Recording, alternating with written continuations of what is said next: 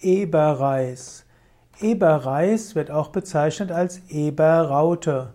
Eberreis äh, hat den lateinischen Namen Artemisia abrotanum.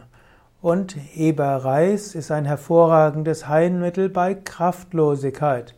Man verwendet entweder die blühenden Wipfel des Eberreises oder man verwendet die Blätter vor der Blüte. Wenn man Appetit verloren hat, dann kann man durch Eberrauten-Tinktur wieder neuen Appetit bekommen. Es heißt sogar, dass Spul- und Madenwürmer abnehmen, wenn man monatelang Artemisia aprotanum, also Eberreis, verwendet. Eberreis kann man auch als Salbe verwenden, zum Beispiel gegen Erfrierungen oder Frostbeulen. Es heißt auch, dass auch Feuermale nach wochenlangem Aufpinseln der Tinktur weichen.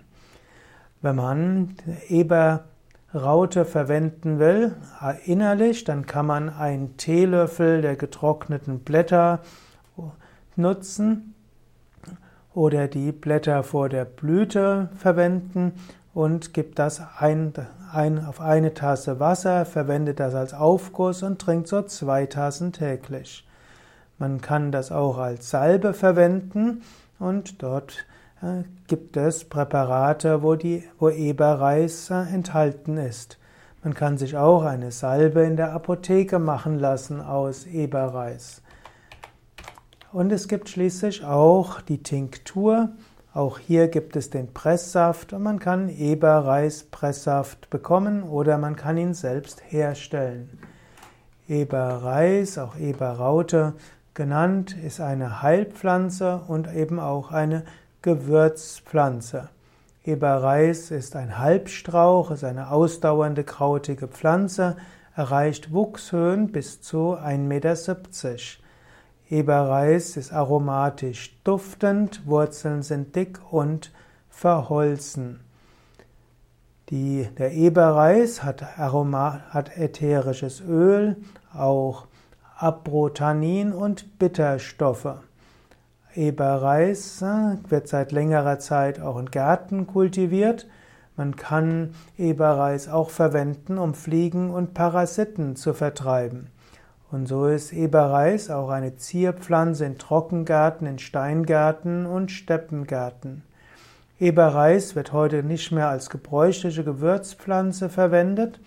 Es gibt die Zitroneneberraute, hat einen aufdringlichen Zitronengeruch und es gibt eine andere Kampfereberraute, die hat einen noch strengeren Geruch, eben etwas kampferartig.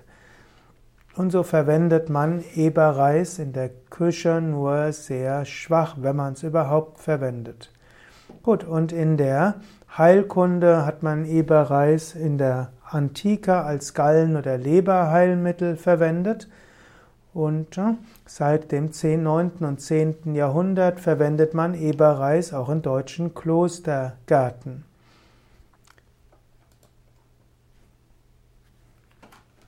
Im Volksglauben wird sogar behauptet, dass Eberreis hm, letztlich auch als Aphrodisiakum äh, verwendet wird. Und dort heißt es, wenn man die Liebe eines Mädchens gewinnen will, dann muss man ihr unbemerkt einige Eberreiszweige unter das Schürzenband stecken. Und äh, wenn die Liebe aber es heißt, wenn die Liebe nur angezaubert ist, dann hält sie nur einige Jahre, um dann ins Gegenteil umzuschlagen. Es heißt auch, wer sonntags befürchtete, während der Kirchenpredigt einzuschlafen, der sollte einige Zweige Eberreis mit sich tragen, denn ihr Duft hält während der längsten Predigt auch weiter munter. Soweit zu Eberreis, eben einer der Heilpflanzen, Gewürzpflanzen, die auch eine Wirkung auf die Psyche haben. Wie immer gilt, bei allen medizinischen Fragen sollte man immer Arzt oder Heilpraktiker kontaktieren oder konsultieren. Denn auch Pflanzenmittel haben nicht nur Wirkung, sie haben auch Nebenwirkungen und auch, äh, können auch mit anderen Mitteln interagieren.